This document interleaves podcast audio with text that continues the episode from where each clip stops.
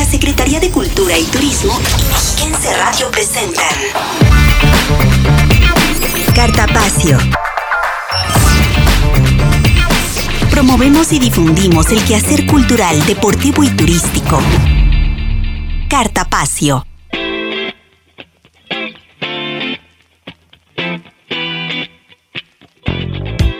Muy buenas tardes, ya por fin es viernes, viernes de Cartapacio, y le doy la más cordial bienvenida a esta revista cultural, deportiva y turística que producimos entre la Secretaría de Cultura, Deporte y Turismo y Mexiquense Radio. Como cada semana, soy Belén Iniestra y a nombre de quienes hacemos este maravilloso programa, agradezco profundamente el favor de su sintonía. Esta tarde hablaremos de la importancia de preservar nuestra lengua materna, ya que el próximo domingo 21 de febrero se conmemorará el Día Internacional de la Lengua Materna, por lo que resulta de gran relevancia conocer todos los antecedentes históricos para valorar más nuestra lengua. También le daremos a conocer los ciclos de lectura virtuales que la Subdirección de Bibliotecas y Publicaciones está emprendiendo a fin de hacer de la lectura un paliativo en este confinamiento y qué mejor manera que teniendo retroalimentación y comentarios con más personas, pero a la distancia. Asimismo, tendremos todos los detalles de la presentación del libro Mexiquenses en Acción, que tendrá lugar el próximo domingo de manera virtual dentro de las actividades de la 42 segunda edición de la Feria Internacional del Libro del Palacio de Minería. Es por ello que le invito a que se quede con nosotros a lo largo de la próxima hora y nos permitan acompañarles con música, literatura, cine, cápsulas y mucho más aquí en Cartapacio. Comenzamos.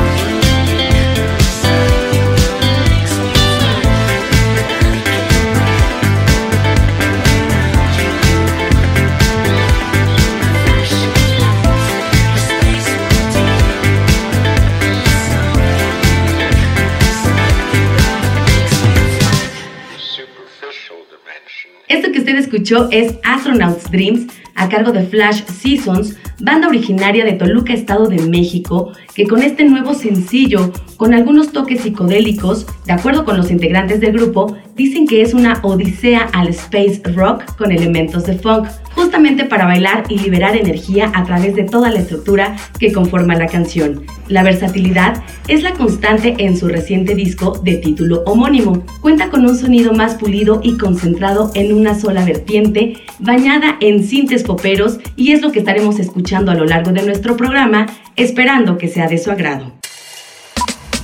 Cartelera, muestras nacionales e internacionales, conversatorios, estrenos y ciclos de cine de la Cineteca Mexiquense en sala cinematográfica. Esta semana, de la mano de la Cineteca Mexiquense, tenemos la recomendación de dos largometrajes de su acervo, Aurora al atardecer y Gardenia, disponibles a través de la página de internet de la misma Cineteca Mexiquense.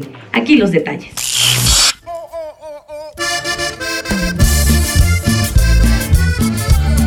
Hola, ¿qué tal amigos? Soy Noé Tobar Soto de la Cineteca Mexiquense. El día de hoy les recomendaré dos cortometrajes realizados por creadores de nuestro estado y que forman parte del acervo filmográfico de la Cineteca Mexiquense. El primero es Aurora al atardecer de la directora toluqueña Laura Nayeli Reyes Lara, mejor conocida como Nila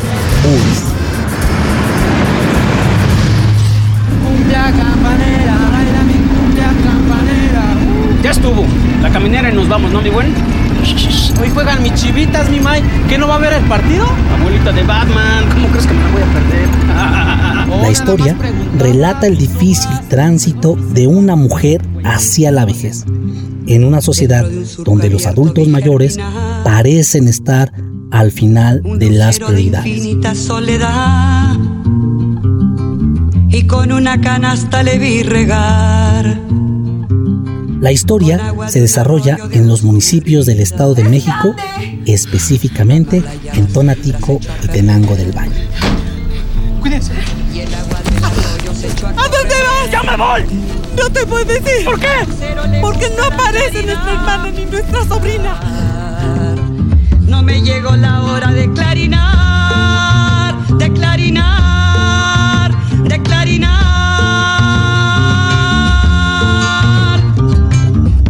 El segundo cortometraje se titula Gardenia, del director Germán Velasco Aguirre.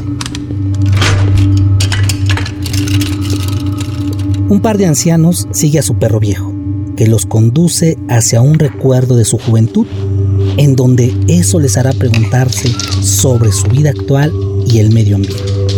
Esto los llevará a tomar una decisión trágica.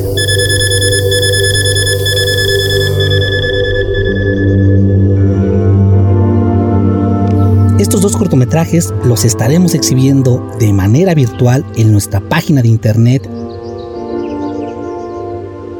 Soy Noeto Barsoto y esta fue mi recomendación de la semana.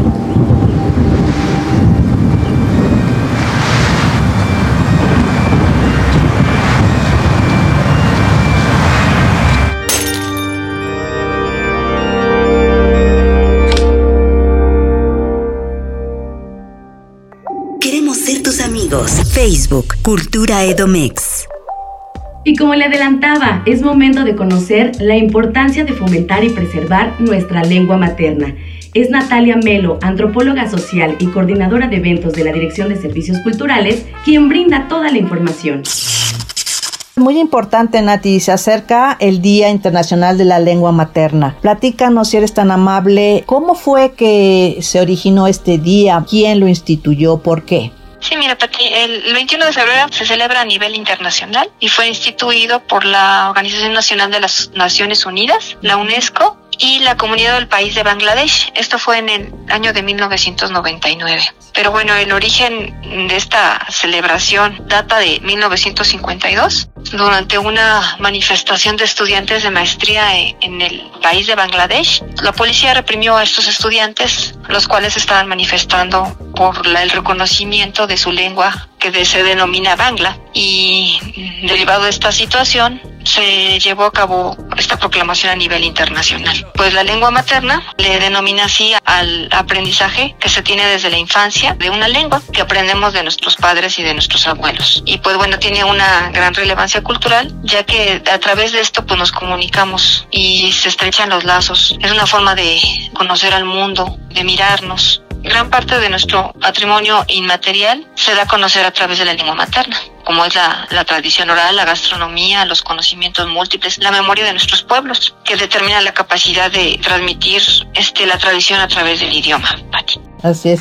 Destacar la importancia, Nati, de preservar la riqueza lingüística este, como objetivo de, los, de las etnias que hay en el mundo y platícanos en este contexto el papel de la mujer, cómo es eh, dentro de esta rescate de tradición que necesita preservarse. Es muy importante, ¿no? Reconocer el papel de la mujer, ya que ella tiene un papel fundamental en la conservación de la lengua materna, porque son las principales transmisoras de la lengua a sus hijos y de la cultura a sus pueblos, ¿no? Entonces es, pues yo creo que fundamental.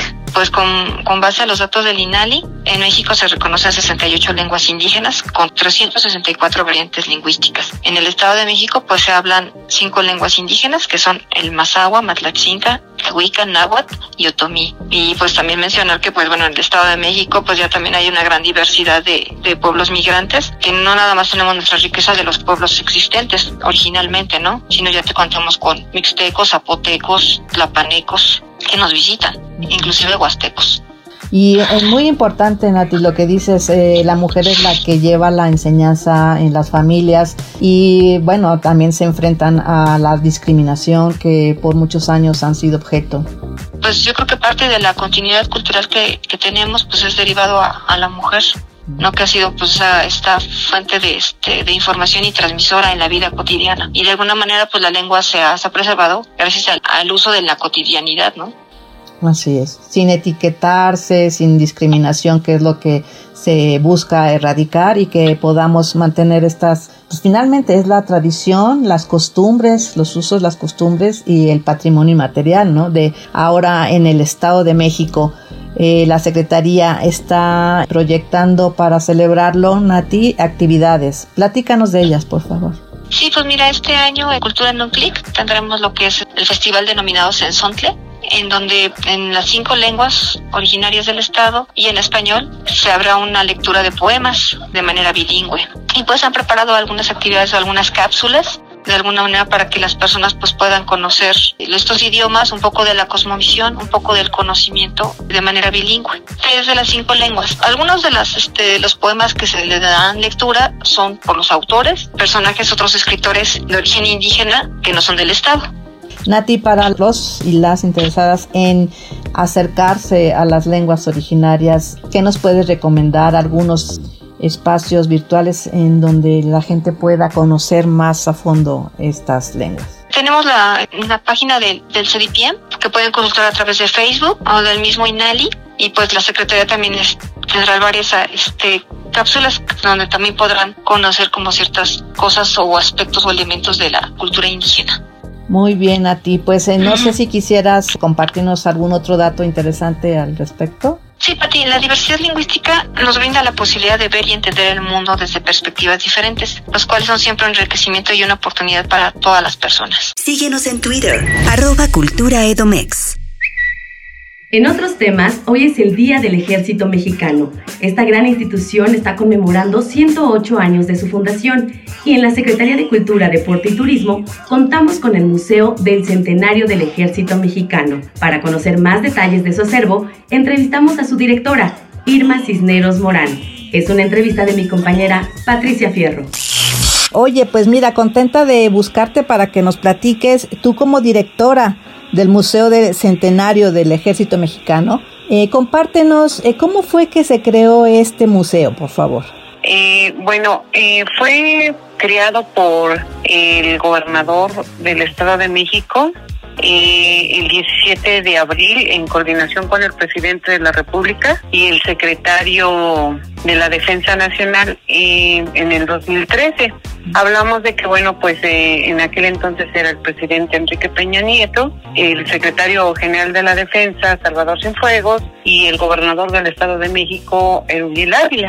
Eh, prácticamente la creación de esta, de esta plaza Estado de México es en honor a los 100 años del ejército mexicano en Fuerza Aérea. En esta plaza que se encuentra ubicada en Cuautitlán Izcalli, frente a lo que es Perinorte, de alguna manera lo que se busca es un mayor acercamiento entre la ciudadanía y lo que es el, ejército mexicano. Eh, que ello, que la ciudadanía conozca las actividades que desarrolla el ejército y también que conozca de alguna manera la, eh, digamos, los vehículos o con lo que ellos operan más de cerca, un mayor acercamiento.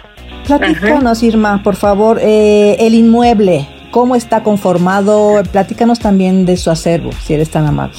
Eh, tenemos nosotros este dos túneles donde se encuentra una exposición fotográfica, exposiciones fotográficas eh, precisamente de las actividades que desarrolla el ejército mexicano y la Fuerza Aérea. Ingresando a lo que es eh, la Plaza Estado de México, contamos con una esplanadita donde la gente pues puede este, sentarse a compartir alimentos, eh, conocer un poquito sobre lo que son los cañones. Eh, tenemos un cañón que fue utilizado en la reforma y el cañón, dos cañones que el otro es de la revolución y posteriormente pues contamos con lo que son áreas verdes, tenemos dos aviones, eh, digamos dos aeronaves, encontramos un, un primer avión para que bueno la gente pueda pues conocerlo, tomarse fotografías, eh, pues leer un poquito sobre sobre su historia de, de lo que es ese ese avión. Es un Lotjet de origen americano, prácticamente todos los vehículos y aeronaves que el ejército expone en esta Plaza Estado de México son americanos. Aquí también contamos nosotros con lo que son áreas infantiles para los niños, para que puedan jugar de uno a tres, cinco años y también tenemos áreas de comando infantil donde ellos pueden, este, con arena, donde ellos pueden de alguna manera, pues, este, aprender eh, lo que hace un soldado.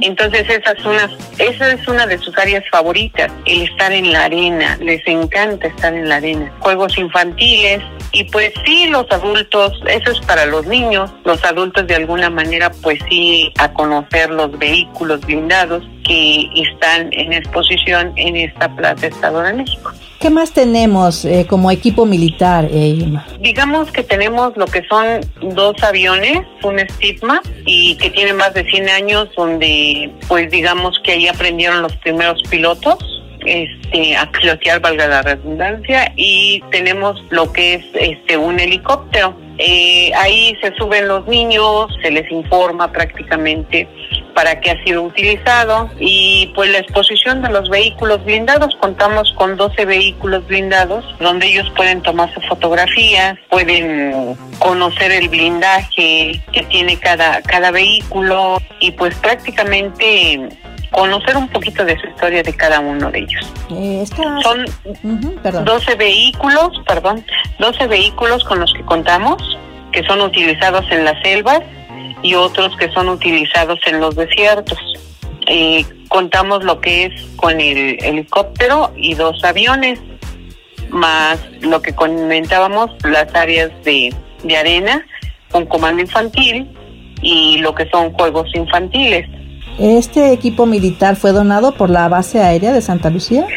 Sí, en sí está en Comodato. Tenemos un monumento, pero relacionado a lo que es el acero inoxidable. Y compártenos eh, los horarios que tendremos eh, cuando ya se pueda visitar el museo, Irma, por favor. Sería de 9 de la mañana a 17.30, lo manejamos a 18, pero es a 17.30 porque en lo que sale toda la gente eh, y sería de martes a domingo. Mm. De hecho, es una plaza que les encanta, el área del ejército, pero más, más, las por las convivencias con los niños en lo que son los areneros. Claro.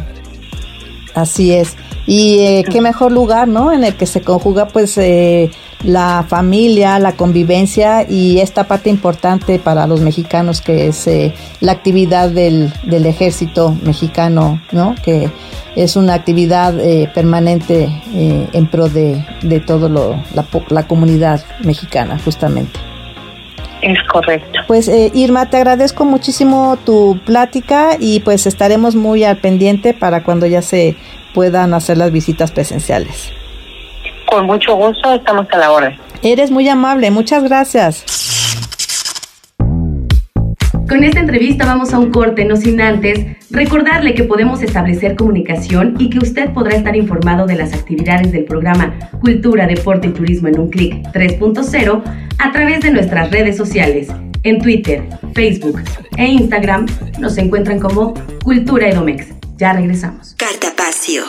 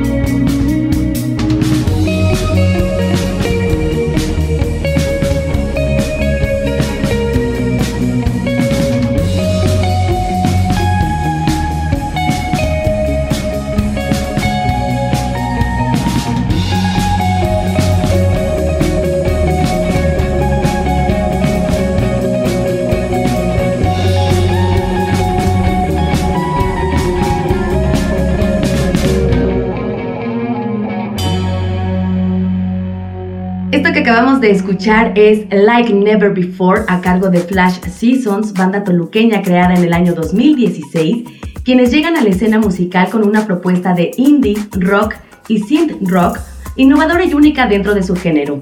La historia de Flash Seasons recién comienza a escribirse apenas en 2017, cuando entregaron su primer EP, Visual Places, de la cual se desprenden cortes como Like Never Before, una de las más recomendadas por la banda para entrarle a la música. Flash Seasons es la propuesta musical de esta tarde en Cartapacio, esperando que la estén disfrutando. Capturando voces. Trayectos, noticias e historias de cultura y deporte entre tiempo. Esta tarde, en nuestra sección de Entretiempo, conoceremos maravillosos artículos creados por las mágicas manos de artesanas y artesanos mexiquenses, mismas que podemos encontrar en la tienda Casart de Toluca. Aquí los detalles. Hoy te compartimos algunas ideas muy originales de regalos. Sorprende con un regalo lleno de magia y belleza, unas artesanías hechas por manos mexiquenses que conquistarán todos los corazones. Los artesanos del Estado de México realizan majestuosas piezas transformando la materia prima en arte. Puedes regalar hermosa joyería hecha por maestros mexiquenses.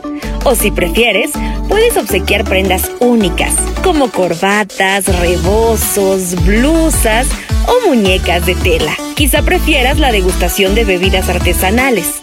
Te recomendamos probar el mezcal o la chiva. Una alternativa puede ser la técnica milenaria de la mezcla de tierra y agua. Obsequia un hermoso corazón hecho de barro. También puedes encontrar la escultura del árbol de la vida que nos enseña la historia de la creación.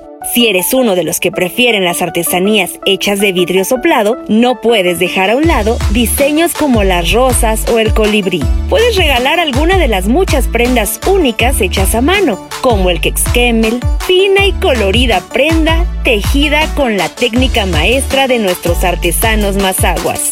Todas estas opciones son solo una pequeña muestra de las muchas artesanías con las que puedes sorprender a esa persona especial, desde una cartera de piel, un alajero, un dije, una taza de cerámica de alta temperatura, sin duda, son detalles que enamoran. Una artesanía como regalo es un pedacito de la historia de nuestro estado. Y recuerda, lo hecho en México está bien hecho. Lo hecho en Edomex está hecho con el corazón. Síguenos en Twitter, arroba Cultura Edomex. En temas literarios, entrevistamos a Trinidad Monroy, subdirectora de Bibliotecas y Publicaciones. Ella nos comparte los pormenores de los círculos de lectura digitales para que usted pueda participar. Es una entrevista de mi compañera Patricia Fierro. Querida Trini, hola, ¿cómo estás? Buenos días. Hola Patti, muy bien, muchas gracias. Oye, pues platícanos de estos círculos de lectura que están teniendo ustedes eh, como parte de la subdirección de publicaciones y bibliotecas, por favor. Sí, pues mira, eh, tú sabes que el proceso de, bueno, la pandemia aceleró como los procesos de, de migración a lo digital. Y bueno, uno de la, una de las actividades en las que ya entramos de lleno es en la organización de círculos de lectura virtuales que la verdad han funcionado maravillosamente porque también resultan muy prácticos, ¿no? Para la gente. Entonces, eh, uno está haciendo su vida, ¿no? Y de repente llega la hora, se conecta, eh, hace el círculo y pues ya no hay, no hay todas estas cuestiones de traslado, eh, del tiempo de traslado también y eso le ha caído muy bien a los participantes. Entonces tenemos varios círculos de lectura organizados desde la subdirección, desde la coordinación de bibliotecas, desde las propias bibliotecas y bueno, están, están funcionando. Eh, este, si quieren alguna información, pues acérquense al Facebook de Bibliotecas y Publicaciones y eh, y bueno, uno de esos círculos es precisamente este de, Vindictas. Este círculo pues surge eh, a partir de una presentación que tuvimos en las actividades de Cultura en un clic sobre esta colección de novelas de mujeres que fueron pues un poco pasadas por alto, que tienen mucho tiempo, que algunas nunca se reeditaron, ¿no? O que tienen más de 20 años que no se reeditan y que pues a pesar de su calidad, de, su propuesta, de su valor, etcétera, pues no han sido, eh, digamos, valoradas eh, en su justa medida. Así es. Y bueno, esta colección es, como ya lo dije, una colección de novelas. Y tuvimos una presentación de la colección y nuestros participantes de círculos anteriores pues se entusiasmaron mucho con el tema, con la colección y propusimos un poco entre todos eh, que se llevara este círculo ha tenido un buen recibimiento. Este eh, círculo de lectura de Vindictas, en este vamos a, ver los cinco los cinco libros de la China Mendoza, Tita Valencia, Luisa Josefina Hernández, Marcela del Río y Tununa Mercado, ¿es correcto? Sí, esos son los primeros cinco, ya la colección ya tiene siete. Este, pero eh, los dos últimos ya salieron en pandemia, entonces está un poco más complicado conseguirlos por el momento. Eh, pero además estamos aprovechando la circunstancia de que la UNAM los tiene en línea entonces eso nos, nos facilita mucho para que, para que nosotros podamos acercar eh, los libros a los, a los participantes en, el círculo. Entonces, eh, sí, eh, son novelas que la verdad valen muchísimo la pena, que creo que sí necesitan revisitarse y valorarse con otros ojos hoy después de tantos años de no haberse reeditado, pero que sí son joyas de la literatura latinoamericana que, debemos voltear a ver a estas, a estas escritoras que aportaron tanto, ¿no? Y que injustamente, digamos, fueron, eh, pues, así han sido pasados por alto estos libros por el canon literario, ¿no? Así es. Y destacar, Trini, que es una iniciativa de la UNAM de publicaciones, de la Dirección General de Publicaciones y Fomento, y como una actividad, como un proyecto transversal, porque pues en todas las disciplinas se fueron invisibilizadas.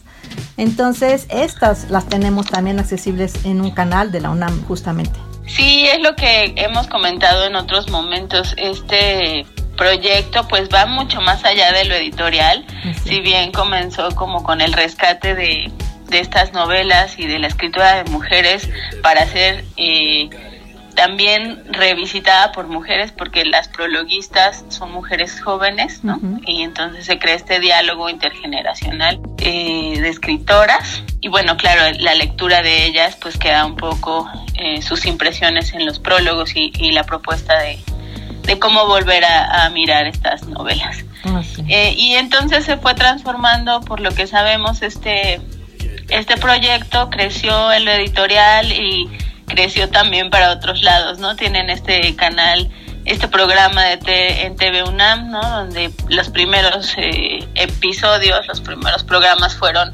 sobre los libros y después ya se abrieron a otras disciplinas, ¿no? A la danza, al teatro, al cine y a un montón de, eh, de mujeres artistas que incursionan en, en diferentes ámbitos, ¿no? Entonces, ya se, se extendió este proyecto, eh, como dices, es un proyecto transversal y bueno, eh, sigue creciendo, acaban de sacar otro otro otro volumen de cuentistas latinoamericanas, ¿no?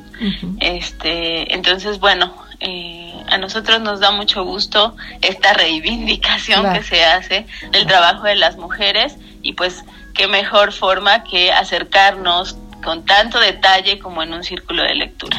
Muy, muy acertado y muy justo, este Trini, para que esto no, no vuelva a pasar, no, no ocurra, al contrario, ¿no? Hay que abrir las oportunidades y dar igualdad de circunstancias. Platícanos, eh, ¿cuál es eh, la logística para las inscripciones? ¿Qué días son? ¿Los horarios? ¿Qué plataforma estará este, transmitiéndolo? En fin. Bueno, son, eh, van a ser 10 sesiones, vamos a ver media novela por sesión, digamos, porque son este, cinco novelas.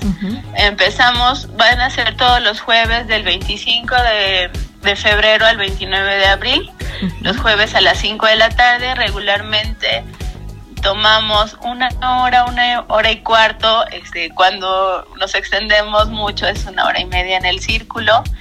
Y, y bueno, la, la idea es poder tener un diálogo, horizontal en torno a la lectura, ¿no? Eh, rescatando precisamente esta situación social de la lectura, la lectura colectiva como algo que nos ayuda a todos tanto a ejercerla como a poder mirarnos, mirar al otro, ¿no? Desde otras perspectivas. Entonces tiene esta, esta doble función literaria, social y de colectividad. ¿no? Y bueno, las inscripciones, este, tenemos un formulario, está publicado también en el Facebook de, bueno, en las redes sociales de la de la secretaría ya está publicado también. Y en el específicamente si lo quieren buscar en el Facebook de bibliotecas y publicaciones este ahí hay un formulario eh, donde pueden eh, meter son datos sencillos y ahí ya les estamos también poniendo las especificaciones de del círculo.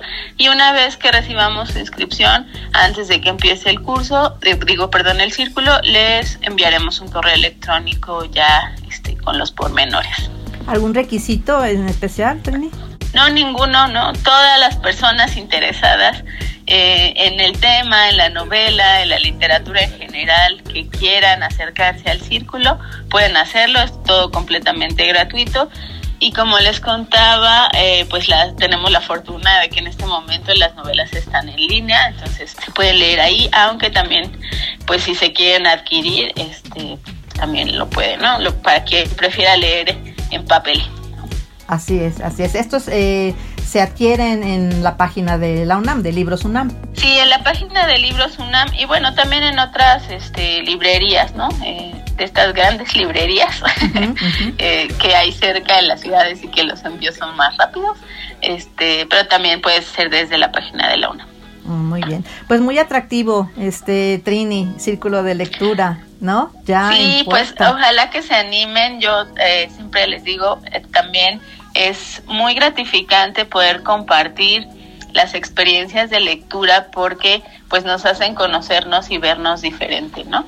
Cualquier persona que quiera acercarse, no hay ningún requisito, no es un círculo de sabios, no es nada este, de erudición, no es eh, poder compartir nuestra experiencia lectora y vertirla en un espacio, en un espacio social y acceder a estas obras de este, valiosas mujeres, sin duda. Pues eh, no sé si quieras eh, compartirnos algún otro dato más. Eh, pues no, por el momento creo que no, Pati, eso, eso sería todo sobre el círculo.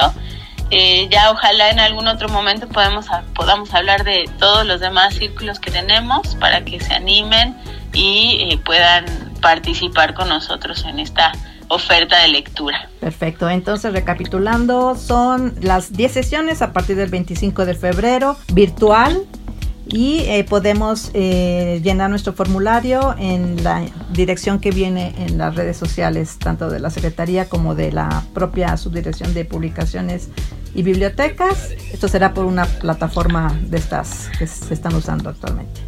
Sí, es por Google Meet, ¿no? Por, por, Google Meet, que es la que nos parece, pues, por el momento más accesible y nos deja un número considerable de personas y pues ha funcionado bien.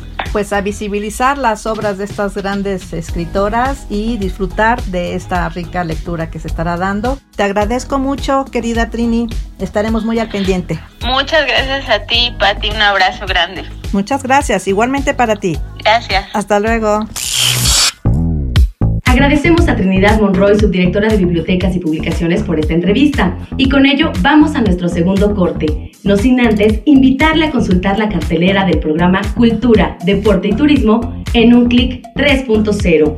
Esto a través de las redes sociales que usted ya muy bien conoce. En Twitter, Facebook e Instagram nos encuentran como Cultura Edomex. Vamos a un corte.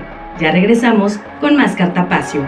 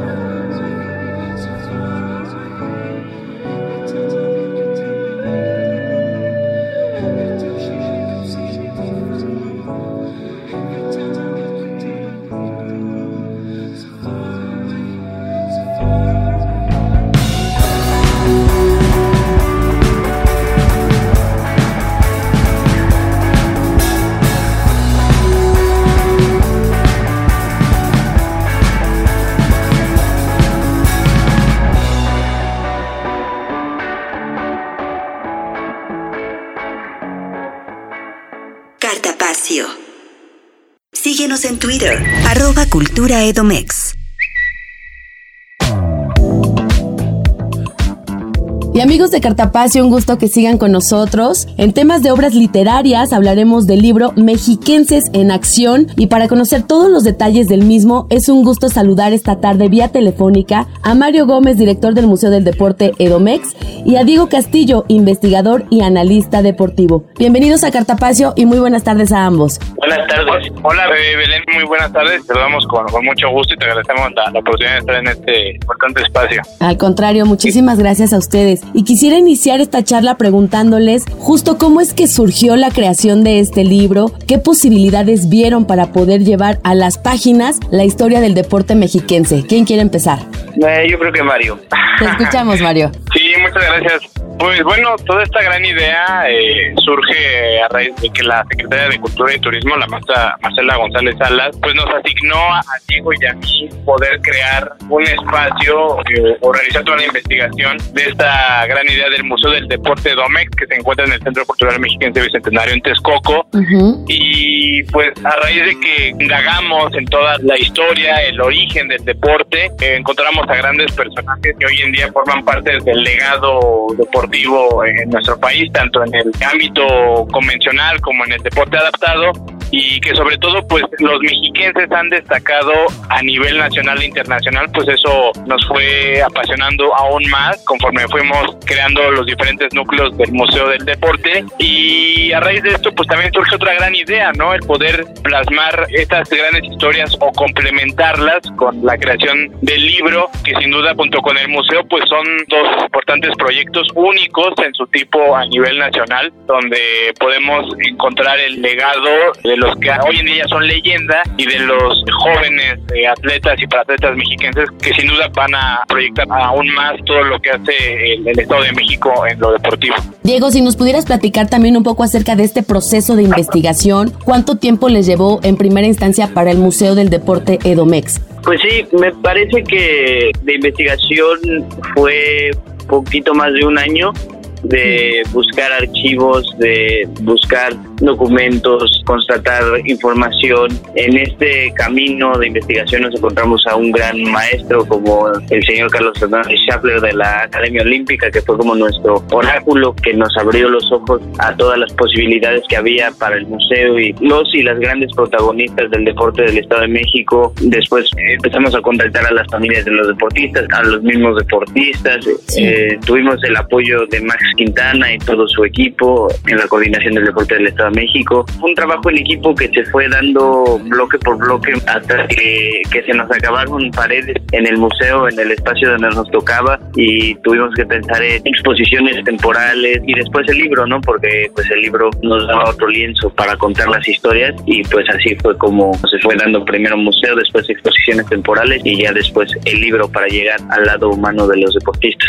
Sí, la verdad es que me parece bien importante enaltecer los aportes de las y los atletas mexiquenses, tanto convencionales como de deporte adaptado. Platíquenme también un poquito acerca del respaldo que también se recibe por parte del Consejo Editorial de la Administración Pública Estatal. ¿Cómo es que se dan esas sinergias? Fue algo nuevo, importante para Diego y para mí poder trabajar eh, junto con el maestro Félix Suárez, Rodrigo Sánchez y todo el equipo que complementa el Consejo Editorial, porque nos fueron orientando en cómo poder adaptar este importante libro. La verdad, pues reuniones por Zoom, pues muy, muy interesantes, ¿no? O sea, todo lo que implicaba una reunión editorial fue, fue importante para nosotros, porque realmente ellos fueron esta, esta guía para poder plasmar toda esta investigación de la que mencionaba Diego, el poder complementar aquellas paredes que si bien pues ya han sido ocupadas, pues en el libro se pueden complementar y sin duda pues el que hayamos tenido esta oportunidad Diego y yo pues fue muy aleccionador conocer este nuevo ámbito, algo que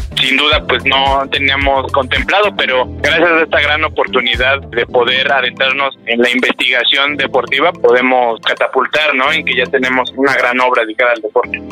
Fue muy interesante porque al maestro Félix me acuerdo que lo conocimos en la inauguración de nuestra exposición temporal de Taekwondo que estuvo ahí en Texcoco, en el Centro Cultural Mexiquense Bicentenario. Sí. Ahí mismo fue la idea y el puente fue una exposición temporal. Sí fue de la mano museo, exposiciones y libro. Y ahí se cruzaron esos caminos y lo bueno fue que las primeras reuniones a grandes rasgos las pudimos tener antes de la pandemia. Entonces sí fue de manera presencial y, y sí nos ayudó mucho a visualizar hacia dónde queríamos llegar y los puntos temáticos que queríamos tocar y ahí fue donde ya pudimos aprender mucho de manera visual por Zoom y por multimedios ya nos juntábamos después a afinar los detalles nada más. ¿Cuánto tiempo llevó más o menos la edición del libro? Vas, María. Recordando estas reuniones que sí tuvimos con el maestro Félix y Rodrigo, las cuales se complementaron con el Zoom, pues aproximadamente unos ocho meses, de marzo a, a, a noviembre, que pudimos ultimar detalles, pues en lo que complementamos, la revisión de los textos, el cómo poder ligar eh, las imágenes. La verdad que hay imágenes muy increíbles que nutren esta narrativa gráfica del libro y que sin duda pues va complementando. Entonces aproximadamente fueron ocho meses donde pues,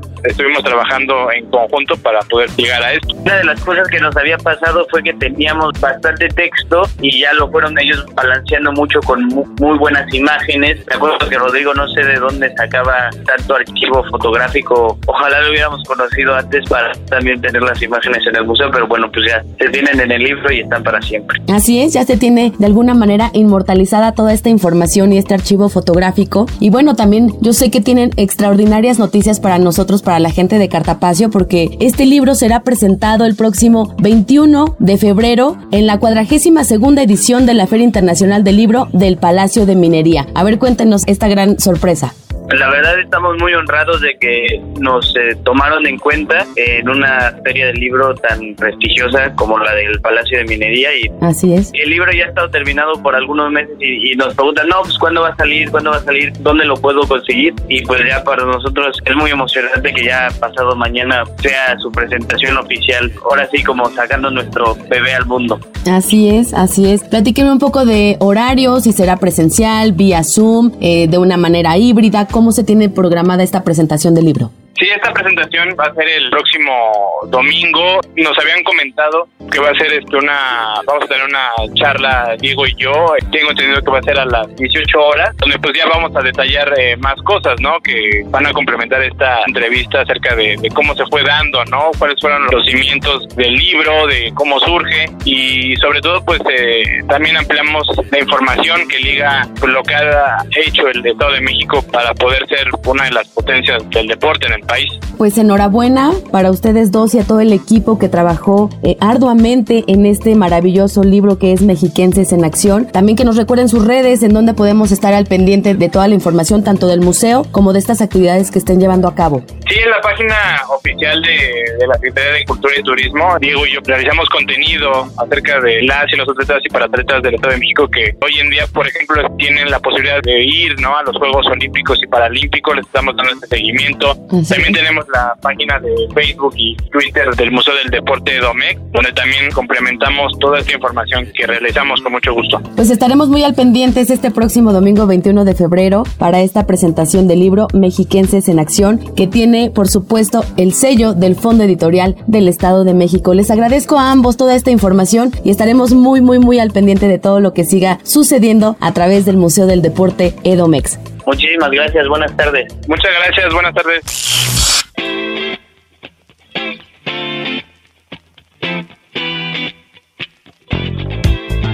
Agradecemos a Diego Castillo y a Mario Gómez por estos detalles y les recuerdo que la presentación del libro será vía streaming, por lo que le invitamos a estar al pendiente de las redes sociales de la Feria Internacional del Libro de Minería este domingo a las 18 horas. Por otra parte, le exhorto a seguir cuidando todos de todos, con el uso adecuado de cubrebocas, el uso de gel antibacterial, el lavado constante de manos y respetar nuestra sana distancia. A pesar de estar en semáforo naranja, no podemos bajar la guardia. Y la invitación también es la de cada semana a seguir con las actividades del programa virtual Cultura, Deporte y Turismo en un clic 3.0, con importantes conversatorios, recitales, cine, teatro, museos, literatura y mucha información a través de nuestras redes sociales. En Twitter, Facebook e Instagram nos encuentran como Cultura Edomex. En la coordinación general de este programa se encuentra Mario Vallejo. Agradecemos la colaboración de Damaris Becerril, Rogelio Ramírez, Patricia Fierro y Jimena Rodríguez, así como a todo el equipo de Mexiquense Radio. Mi nombre es Belén Iniestra y les recuerdo que tenemos una cita el próximo viernes en punto de las 12 horas aquí en Cartapacio. Le vamos a dejar con un poco más de música a cargo de Flash Seasons. Esto es Island O. ¡Feliz viernes!